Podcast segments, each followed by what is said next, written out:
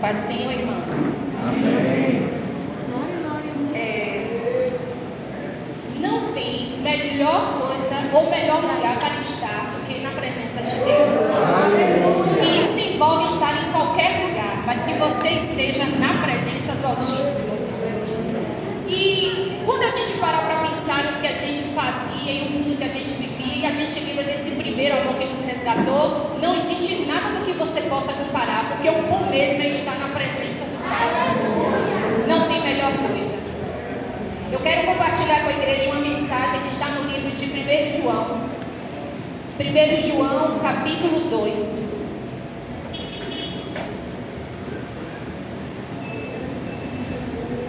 Não, não existe um melhor lugar e não existe nada mais do que isso. Porque às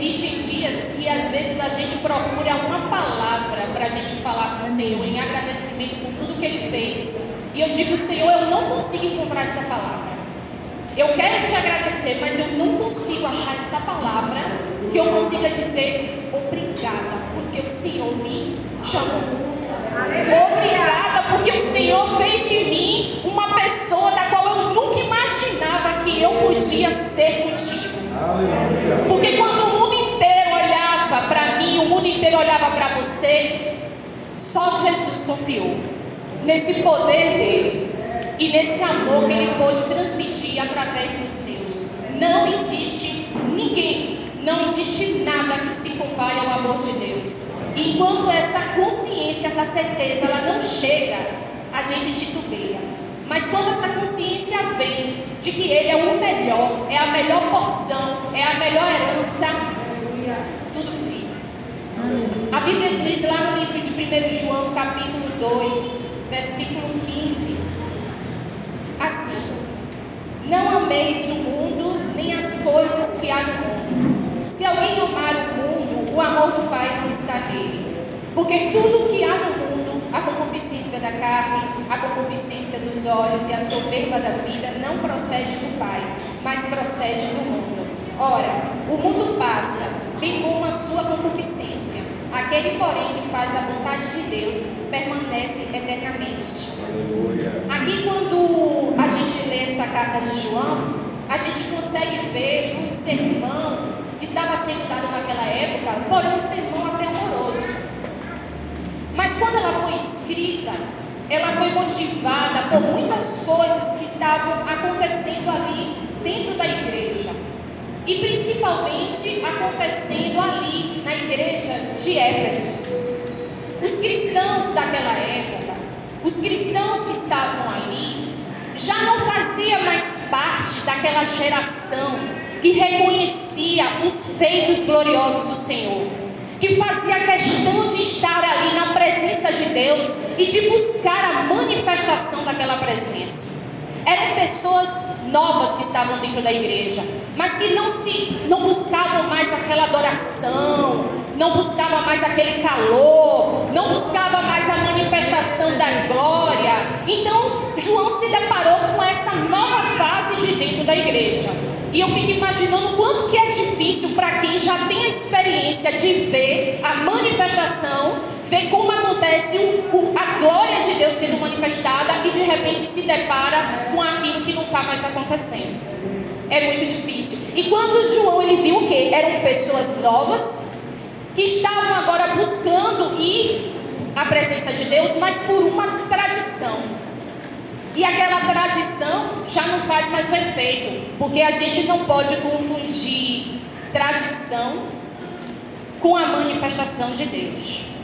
E a tradição, a gente tem uma linha muito tênue que você consegue fazer na sua vida e na minha vida. Se não toma cuidado, aquela tradição, aquele costume, aquele rito, ele toma conta daquilo que é a manifestação de Deus. Porque a manifestação de Deus ela é uma novidade de vida. E o que, que acontecia? Os membros daquela igreja eles já não estavam mais aceitando eram as normas de conduta do Evangelho. Mas deixa eu te dizer uma coisa: Evangelho existe sim normas de conduta. São morais, são éticas, mas elas existem. Eles estavam querendo colocar agora o pensamento dele para dentro da igreja. E não estavam, eles conheciam as regras de conduta, conheciam aquilo que era certo e que era errado diante de Deus, mas eles queriam agora fazer uma adaptação daquilo ali dentro da igreja. Eles não queriam mais ser santos de acordo com aquilo que o Evangelho prega. Eles estavam querendo deixar para lá a única coisa que os distinguia dos demais. Porque a única coisa que vai distinguir eu e você do mundo é o caráter que a gente tem em Cristo e a santidade que a gente busca nele. E como é que a gente vai perder a única coisa que distingue a gente do mundo? Aí é onde você entra. Eu preciso saber o que evangelho é esse que eu quero, porque eu quero te falar uma coisa. Se tem uma coisa que tem estado na minha mente esses dias, é que evangelho, gente, é algo muito, muito, muito sério. Não dá para fazer de conta que evangelho é somente na tradição de você ir para a igreja. O evangelho que a gente recebe de Cristo é algo muito sensível. Não é de qualquer forma. E eles estavam querendo colocar. Só que se você parar para poder fazer uma leitura, se você atentar para essa narrativa aqui, você vai ver que pelo menos nesse dado momento aqui da história, a igreja de Cristo, a igreja lá, não estava passando por ameaça de perigo externo. Perigo que estava existindo era dentro da própria onde? Igreja.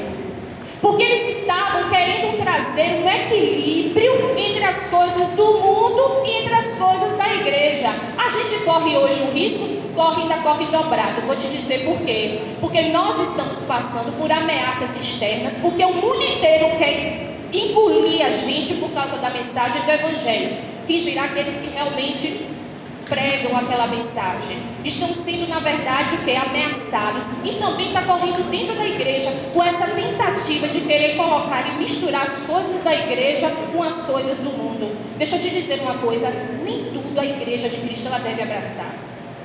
Isso não significa dizer que nós estamos querendo defender o extremismo.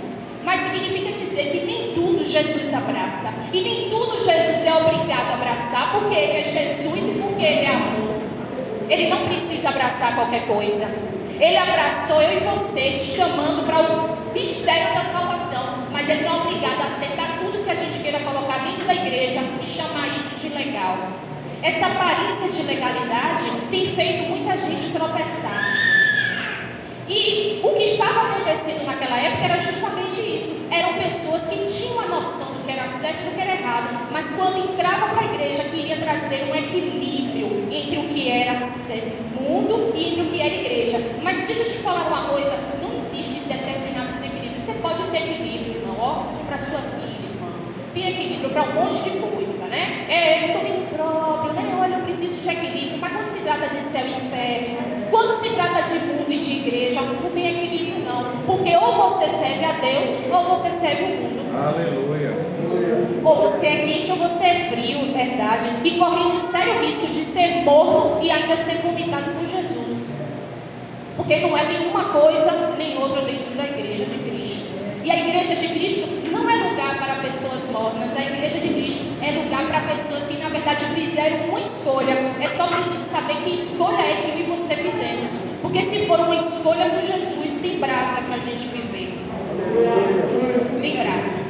E quando eles estavam querendo trazer esse pensamento para dentro para a igreja, João, quando ele estava falando disso, ele estava falando: olha, vocês estão diante de circunstâncias muito perigosas. Porque vocês não podem querer trazer uma adaptação de lá de fora para aqui para dentro. E a igreja não vai aceitar a sua adaptação, nem a minha adaptação. Porque a verdadeira mensagem é só uma, é o Evangelho de Cristo. Qualquer tipo de adaptação é praticamente algo estranho à linguagem de Deus, que é essa daqui. Não existe uma outra linguagem no mundo que não seja essa. Talvez se a gente procure uma mais fácil, mas se ela não tiver, na verdade, dentro da de Cristo, ela não é aceita. E esse era o risco da igreja.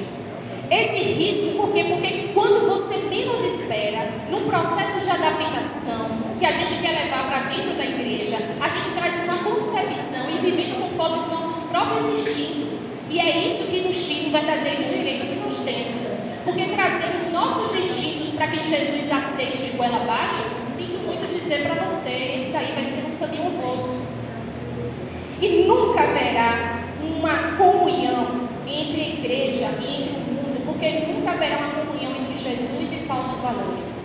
Nunca haverá uma comunhão entre Jesus e falsos deuses. Aleluia. Não adianta entrar na casa de Deus com os nossos próprios deuses, porque nunca haverá comunhão de poder e colocar igreja, não. Aqui na igreja só tem lugar para um. E esse um santo é Jesus. Glória a Deus. Nós vivemos dizendo que a gente quer ressuscitar. A gente vive dizendo que a gente quer nascer para uma nova vida, mas a gente não quer morrer. E esse morrer aí é o que a gente não quer. Engraçado que alguém precisou morrer sem nem ter, não precisava. Uma vez, Deus usou tremendamente a pastora para dizer: ele nem precisava, a vida dele já falava tudo, mas ele morreu, nem precisava. Gente, Jesus não era sem nada, não. Fazia tudo. Alguém precisou morrer para ter que mostrar que ele também ressuscitou e a gente só quer o bom, mas não quer morrer primeiro. Mas sinto muito te dizer, toda ressurreição precede primeiro, da, procede da morte. Então, se a gente quer ressurgir, vamos ter que morrer primeiro. Vamos ter que descer. Vamos ter que descer, porque esse trabalho que a gente faz não é só pensando no, na, no horizontal, não, é no vertical também. Então, quando se trata da nossa relação com Deus, a gente tem que se submeter a Ele, porque só Ele é quem manda. E a gente não pode cometer o mesmo erro que Israel cometeu lá no passado. Qual era o erro de Israel no passado? Nós somos a nação escolhida. Nós somos o povo escolhido. Aí você para e pensa: passamos por isso? Passamos, porque a gente se orgulha. Deus me chamou, Deus escolheu. Mas sabe o que foi que eles fizeram? Eles pegaram esse lugar e colocaram o primeiro lugar, quando na verdade o primeiro lugar pertencia a quem chamou. O fato de ser uma nação escolhida, o fato de ter sido escolhido por Deus, não nos dá o direito de querer aplicar nos nossos próprios instintos. Deus chamou eu e você, mas o primeiro lugar de soberania é o dele. Aleluia! O primeiro lugar, por ter chamado, pertence a ele não pertence a mim, a você. Então a gente não caia nesse mesmo errinho de Israel lá no passado. Só porque me chamou, só porque me escolheu, eu tenho que simplesmente pegar o lugar e a primazia que pertence a ele, não. Esse lugar pertence a quem me chamou. Esse lugar pertence a Deus. Aleluia. E João estava escrevendo aquilo ali, falando do grande risco que eles estavam cometendo e trazer essas coisas de fora para dentro da igreja. Querendo dizer e alertar aquelas pessoas a dizer o seguinte: cuidado, porque essa distinção entre o mundo e a igreja está se tornando na vida de vocês cada vez menor. E quando torna cada vez menor, vem a separação que acontece não fora, mas uma separação que acontece dentro mesmo da igreja. Porque tu já pensou no que é um lugar, cada um com a sua convicção? Meu querido, é um lugar cheio de água. E água de tudo que é sabor. Aí a água que sai do Deus não vem fazer o trabalho porque só tem água amarga, água doce, água misturada. E aí às vezes a gente procura, por que será que a água não está saindo do trono? Por que será que a água não está movendo, não está limpando? Porque a minha água e a sua precisa ser uma água em Jesus. A minha água e a sua precisa receber a água que sai do trono de Deus. E quando essa carta ela foi escrita, ela foi escrita para um monte de gente que tinha uma noção. Eles tinham uma noção deles do que significava pecado, noção deles. Eles tinham uma noção do que significava consciência e eles tinham uma noção do que significava liberdade.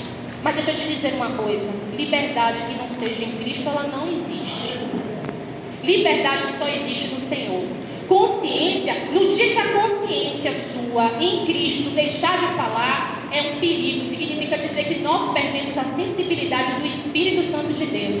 Nós não temos mais a sensibilidade de saber quando é Deus, quando que é certo e quando que é errado.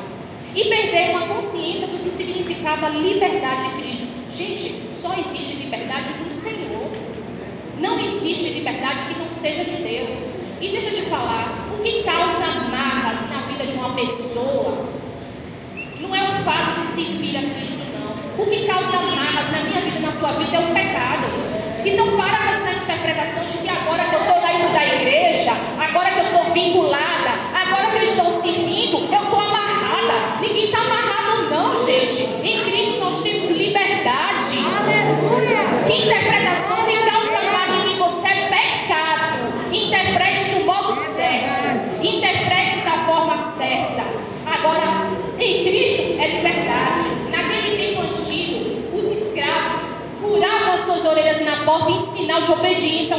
Senhor. E eu digo: se hoje quem bem souber o que é liberdade,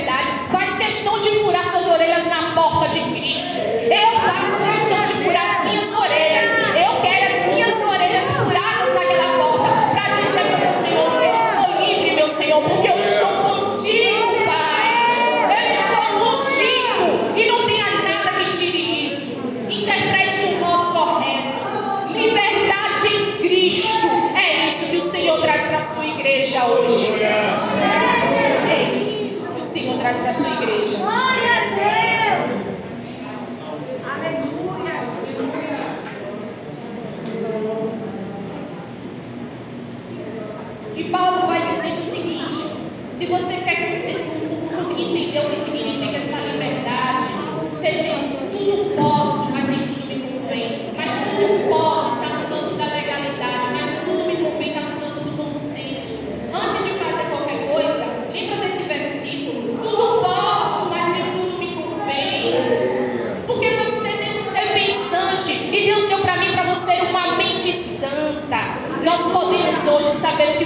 ou não, porque se temos o Espírito Santo de Deus, nós temos esse pensamento.